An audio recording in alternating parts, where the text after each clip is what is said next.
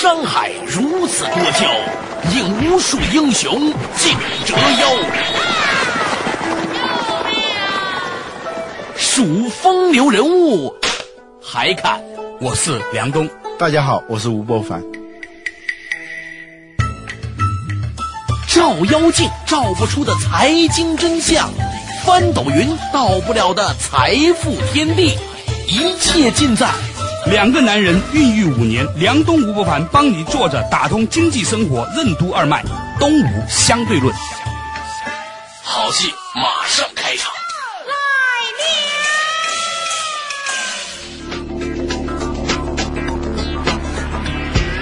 大家好，欢迎收听今天的东吴相对论，我是梁东，对面的依然是二十一世纪商业评论主编吴伯凡。伯凡你好，大家好。哎，伯凡啊，最近呢，我碰见一蹊跷的事儿，我碰见了一哥们儿，这个人呢，做了一家公司，逆势扩张啊。按道理说，他说现在能招到这么多人，理论上应该是大家都很积极工作才对呀。但是呢，他很困惑，他说不知道为什么，自从人招多了以后。反而从整体上来说，公司能产出的事儿少了，而且呢，成本高了，效率低了。企业的工作量、产能和企业员工的数量一定会成正比吗？为什么很多企业都会出现磨洋工的现象？工作中的舞蹈和迷宫里的老鼠又代表了哪些工作中的假象呢？什么是帕金森法则？帕金森法则又是如何解释办公室政治的呢？中国古代医学对身体肥胖的解释与现代企业组织机构的臃肿有哪些相关性呢？欢迎收听《东吴相对论》，本期话题：帕金森法则。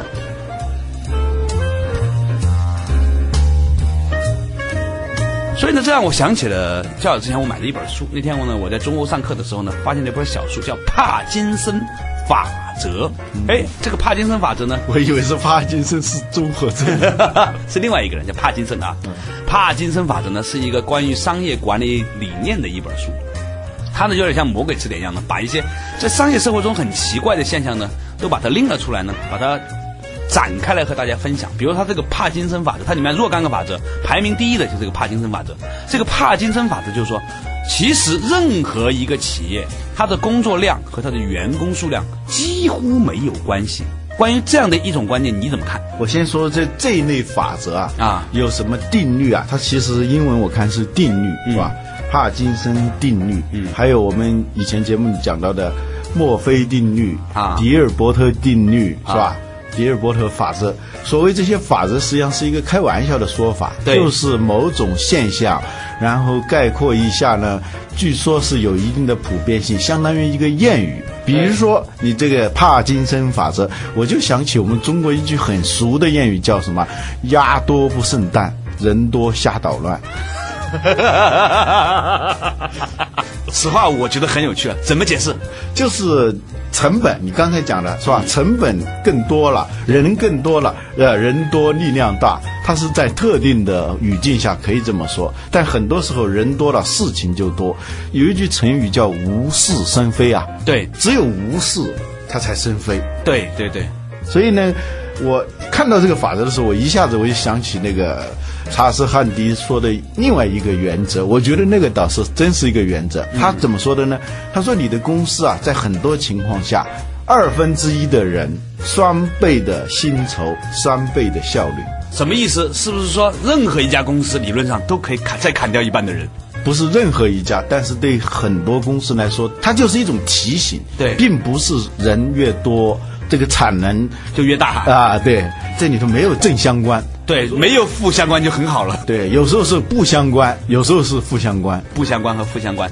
就是呢，我们认真的在想想啊，现实生活中，现在的很多企业呢是所谓的知识型的企业。嗯，在公司里面呢没有别的，就只有人，是吧？办公室也不是买的，也没有什么生产工具，几个电脑而已。大部分的事情呢，就是这些人混在一起，啊，每天好像顶点来上班，差不多就下班。在一起之后呢，人数一增加，往往效率变低。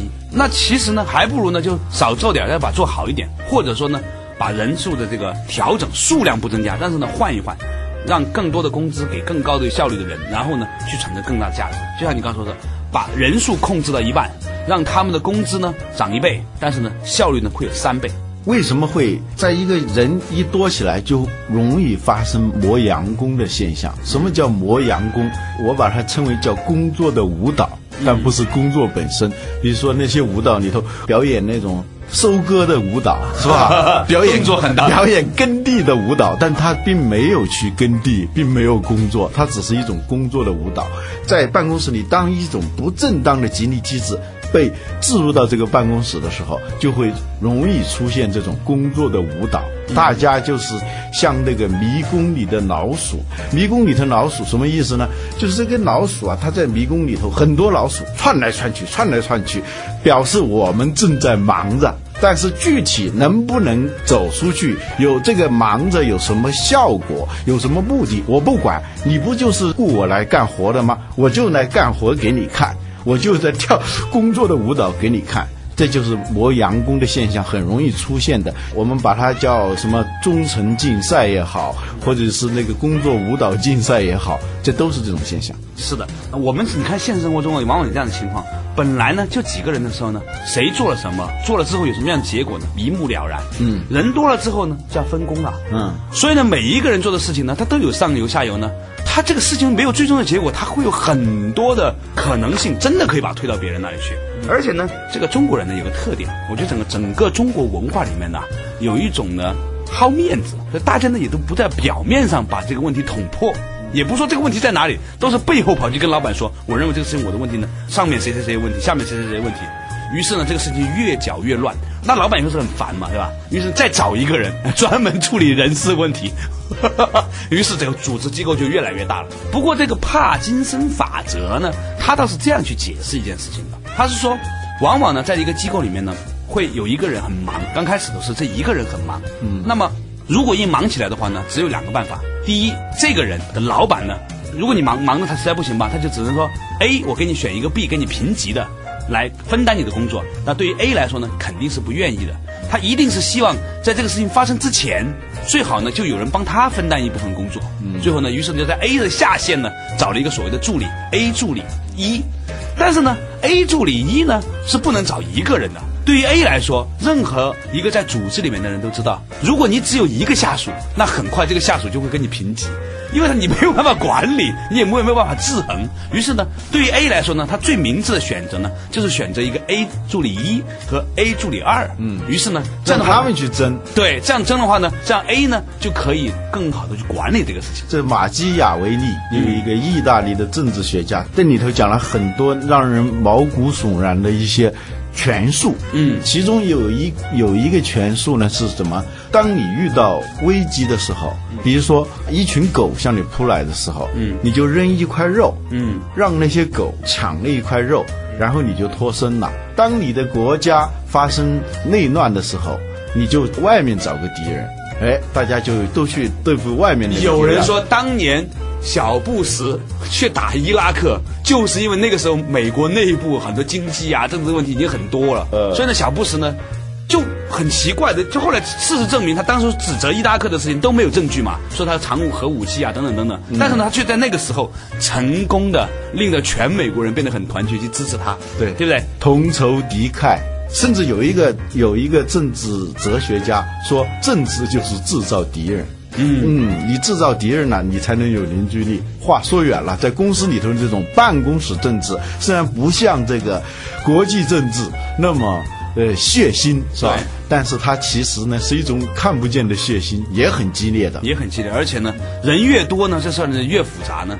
就一般智商的人，只懂得做事情的人呢，往往是第一波被赶出来的啊。那说回来，这个帕金森法则，帕金森法则呢，就刚才说到的 A 呢，在有一点点的超额这个压力的情况之下呢，他为了避免再找一个人做他的这个评级，分担他的权利，分享他的权利呢，他通常会再找两个助手。嗯，但是呢，这两个助手呢，很快呢。就发现这里依然就多起来了。嗯，以前没有的事情，突然因为有了人之后呢，为了让他显得很忙，于是就找了很多事情给他。于是呢，就再往下分助手。当然，这对于 A 来说是很好的，因为他的下面的助手会越来越多，就是级别会越来越多。最后呢，A 就被垫起来。但是这对于组织来说呢，你就会发现说，本来一个人的事情，最后变成了七个人在干。嗯，而管理这一堆人的，于是呢，在在 A 上面还的确要再加一个人呢，否则管不过来了。你知道一个城市是怎么膨胀起来的吗？对，你需要做饭的，需要理发的，需要这个，需要那个。理发的人又又需要更多的饭吃，做饭的人也需要更多的人来理发，他就整个他就越来越，就是说你请人来服务，服务的人也需要服务，这这第三产业就是这么起来的。点着了第一把火之后，这个情势就不可逆转的发生了哈。嗯，所以呢，这个帕金森法则呢，用这一系列的推理，他就说，任何一个组织必然会走向那样的一种机构膨胀的这样的一个过程。而很多的老板都没有发现，人数的增加和这个最后集体的最终的产能之间呢，真的是没有正比关系，常常是负相关。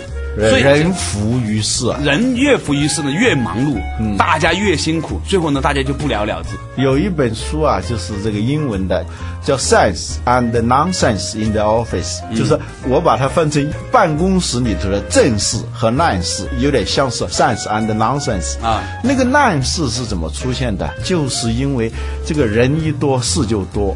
尤其是这种非工作性的、非生产性的那种努力就会多。嗯啊，一个家族，我们看到中国的那些小说里头啊、戏剧里头，一个家族的灭亡，往往是就没有正事儿的人，没有实际的工作职能的人。它越来越多，然后它事情反而就越来越多，也需要越来越多的管理，整个它就这样膨胀，最后就崩盘，是吧？《红楼梦》也是这样，嗯所以这不是歧视女性，在传统的这种小说里，由于好多女性她是没有工作的，是吧？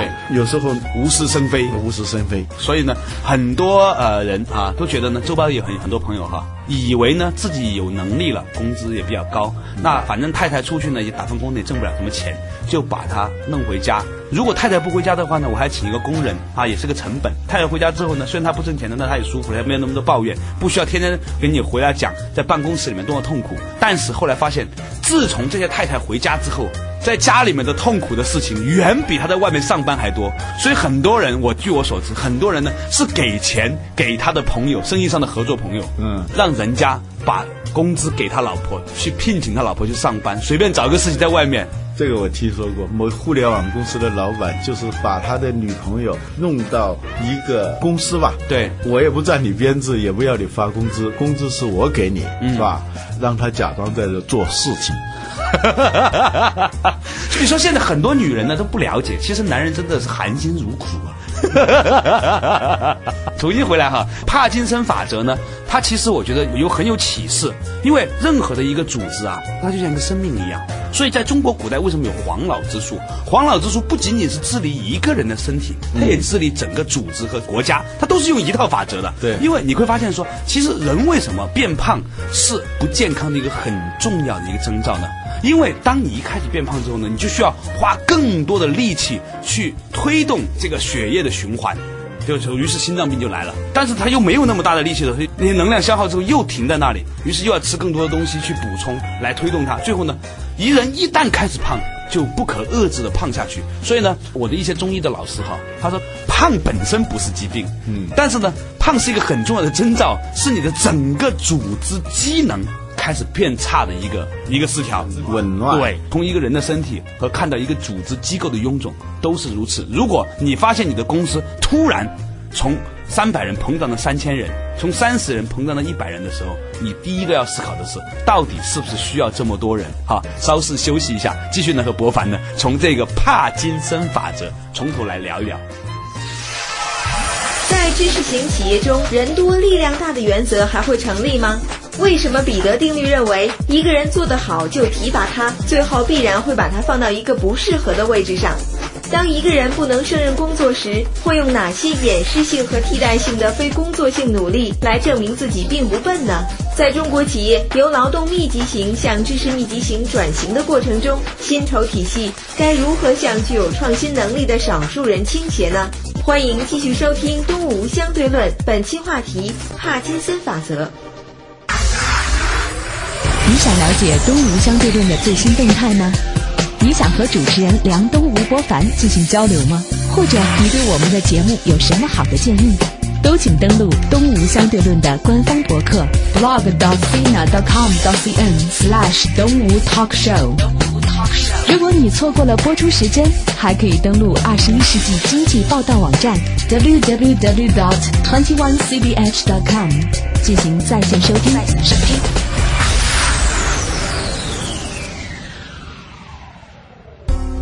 作者打通经济生活任督二脉，大家好，欢迎继续回来的东吴相对论。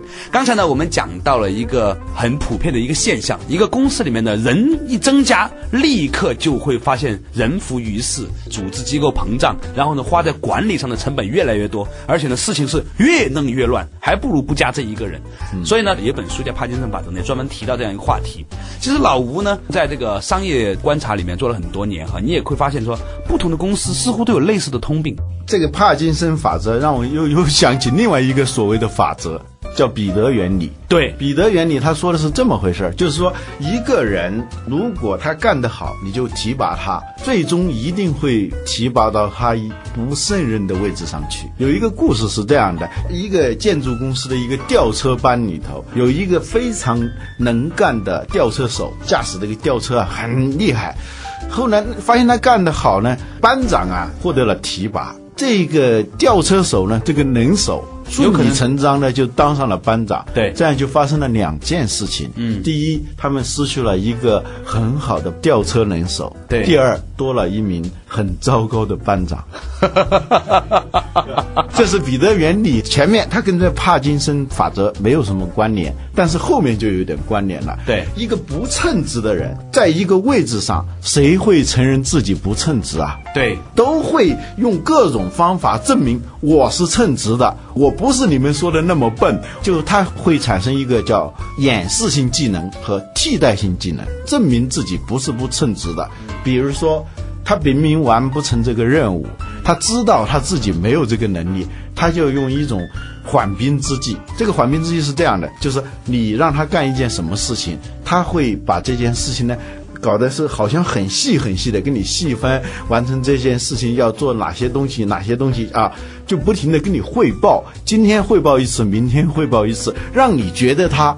一直是很投入的在工作，然后呢，他会提出各种可选的方案啊，这样也可以，那样也可以，你也搞得迷糊了啊，那再仔细研究研究吧。然后呢，他又会请一些外面的人或者说里头的人七嘴八舌对这个项目啊进行各种的评论啊，让你觉得这个项目吧做呢也可以，不做呢也可以，甚至做下去说不定还真的是有什么问题，他就非常卓有成效的把这个时间。拖延了，你看到的是他一直在很。努力的在工作，甚至是很有成效的，每天都有进步，每天都有结果，是吧？对对对对，好像有是有结果，实际上他永远不可能达到那个就是你所要的那个真正的那种结果。最后呢，拖拖拖到不了了之，这是一种掩饰性，就是这种掩饰性技技能。总而言之，我们都可以把它叫做那种非工作性努力，跟前面我们说的那种工作的舞蹈差不多，那是五花八门。人没有这种能力的时候，他一定有别的。能力，它起不到好作用的时候，它一定会起到坏作用。对，所以说，如果一个领导哈，嗯，他真的是高风亮节，他在这方面不擅长的时候，他不要挡着地球转，他已经是一个非常伟大的领导了，对吧？我们说在很多企业里面哈，嗯，呃，由于呢，他以前做一个吊车手做的很成功，于是呢，他就被提拔成了班长。如果他真的是够诚实、够善良、够中肯的话呢？他可以说，还是让谁谁谁来管，或者说让他自己运转。他如果愿意的话，他是还就还是会做一个好的吊车手，偶尔寄养一把，是吧？嗯嗯。最怕的是呢，他自己也觉得说我应该作为一个班长。他这是要做的事情，就是把简单的事情复杂化，对，越来越复杂，让你陷入一种复杂型的陷阱。因为他最重要的是让你看到我正忙着。帕金森法则也好，彼得原理也好呢，都是给我们提醒了一个很多东西。今天中国企业正在发展啊，中国正面临一系列这个金融海啸。一方面呢，要提高效率；另外一方面呢，其实我觉得更重要的就是给我们的很多的管理者提出提出了一个问题：你到底在面对像以前它机遇很好啊，嗯，速度会掩盖很多东西，嗯，当如果速度慢下来的时候，其实我觉得应该给我们一个很好的提醒：你是不是能够在比较正常的速度下面，重新的发现你机构的问题，抓紧时间做调整。嗯，有时候资源充足啊，它会带来很多问题；资源不充足的时候，往往目标还比较明确。对，资源一充足，它就会有多余的钱，只能做多余的事。多余的资源有时候真的是做了很多的无用功。对，还有一点，尤其是对于知识密集型企业来说，对这个所谓人多力量大的原理啊，它往往是不起作用的。因为在知识经济当中有一条法则，以前我们也提到过，就是知识的那个质。它永远比知识的量要重要的多。莎士比亚他写一部戏剧是吧？他写出来了，因为他是是一种创造性的工作。你能不能说我用二十个人或者二百个人，我集中三百个作家，我们再写一部《哈姆雷特》，或者我集中五千人搞一个大工程，再写一部《红楼梦》，不可以。是这个东西就是这个东西。如果是一万人、十万人，他往往就做都做不了。当然，这说的有点夸张，就是有些创造性的工作，它真的不是有很多人聚在一起就能够完成的。我觉得这是个特别重要的提醒，因为呢，中国呢正在面临一个这样的一个转变。在以前呢，我们其实是劳动密集型的，我们依赖。劳动密集型依赖更便宜的呃员工是吧？嗯啊，来获得我们在世界上的这个低成本的这个优势。嗯，但是显然世界正在发生一个很深刻的变革。嗯，那么我们的逻辑是不是因此而做出了新的调整呢？我们以前不愿意给那一些能够创造最大价值的人更高的工资。嗯，老觉得说他比一般人高两倍三倍就可以了。嗯，于是呢，他就可以好像量化出来，比如说一个三万块钱的人和三个一万块钱的人，似乎有某种的关系。所谓的三个臭皮匠顶一个诸葛亮，只是一种说法而已啊！诸葛亮有时候就是诸葛亮，对，三个臭皮匠，三十个、三万个臭皮匠，可能也顶不到一个诸葛亮。但是在薪酬体系当中呢，就出现问题。如果这个人他真的是很有创造性的话，他宁可雇三个臭皮匠，他不雇一个给他的工资是相当于臭皮匠的三倍三倍的工资来雇一个诸葛亮，常常是这样。他心里头觉得心安，觉得哦，这个人怎么比其他人高那么多的工资？你也不仔细去想一想，他创造的工作，他的它的价值，也许要是三百个，是三百万的价值。所以那个他在知识经济里头还有一条原则，这以前我们也提到过，叫知识工作的一个很重要的特点是首创成本跟最终效用的不对称。嗯，这话怎么讲？比如说曹雪芹啊，我们还是以这个写《红楼梦》。曹雪芹写《红楼梦》就在一个破草房里头，是吧？全家都在喝粥，是吧？这个成本是很低的，但是他也写出来了。这个首创成本跟最终的效用，《红楼梦》养活了多少红学家啊？拍电视剧、拍电影，它的最终效用它是极不对称的。这个原理呢，以前我们也讲到过，但是在人力资源在薪酬管理上头也同样有效。我们并不是说一个东西很有用，它的成本就一定要很高，是吧？起码不是那么完全对比的，它是不对称嘛。对对，所以呢，为什么会出现压多不生蛋呢？就是因为它有一个观念，我这个事情要最终的产出很大很大，我是不是就就要花很多很多的钱，雇很多很多的人？有时候真的不是这样。我觉得这恰好是一个特别重要的一个提醒。那么我们现在整个国家呢，在朝一个知识性的一个社会转型的时候，我们的整个的社会薪酬体系是否能够了解到这样的一种客观规律？嗯，我们的员工是不是能够清楚的知道这样的一种变化的来临？我们的企业主是否能够下定决心，为那一些真正创造价值那么一丁点的那些人，那个人数上占到整个人数的百分之一的人，给他百分之三十、百分之四十的收益？对，有一个故事，就是当年日本还不是那么发达的时候，有一个企业，它的设备出问题了，他们用的是德国的设备，嗯，然后就请德国的工程师飞过来，嗯，就看到底是哪儿出了问题，他就反复的看了以后，就在那个一个地方就用粉笔啊，用粉笔画了一道，然后要了多少钱？那个日本人说：“你这一道粉笔就值那么多钱啊？”谁不会画粉笔？他说问题就在这，谁都可以画粉笔，可以在任何地方画，但只有我知道是在这个地方画。这就是什么呢？这就是知识的价值哈。对你不能够说请一帮人，一百个人在上头用粉笔画一百道没有用，他只有一个人知道该在哪儿画那一道。说到这个事情，为什么要做总结了呢？就是最近啊，国家完成了这个医疗体制改革这个方案的出台，其中一个很重要的一个点，就是重新开始尊重知识的价值。你知道，一个中医他治一个病，开一个二十块钱的药，只允许他三十块钱的诊费，甚至二十块钱的诊费。但是呢，如果一个吸引去医院干又给你做 CT 啊、X 光啊、体检啊、抽血啊，弄你两万块钱把感冒弄好了，或两千块钱把感冒弄好了，这还不见得能弄得好。还有一个现象，我想你让你解释一下啊。据说啊，我很少看中医，经常看中医的人啊，说评价一个中医好不好，嗯，其中有一个标准，就是他开的那个药方啊贵不贵啊？如果他开的那个药方啊很贵。抓药刷两千块钱、三千块钱，很可能是一个庸医啊。往往他就开那么二十块钱、三十块钱那个，对他往往是一个很高明的医生。跟帕金森法则，我觉得也有一种关联。这个这个话题呢，我也请教过专业人士哈，他们说，事实上来说，一个药能不能达到效果，跟他这个药本身的价格没有关系。你要是用的对，金银花啊，甚至是。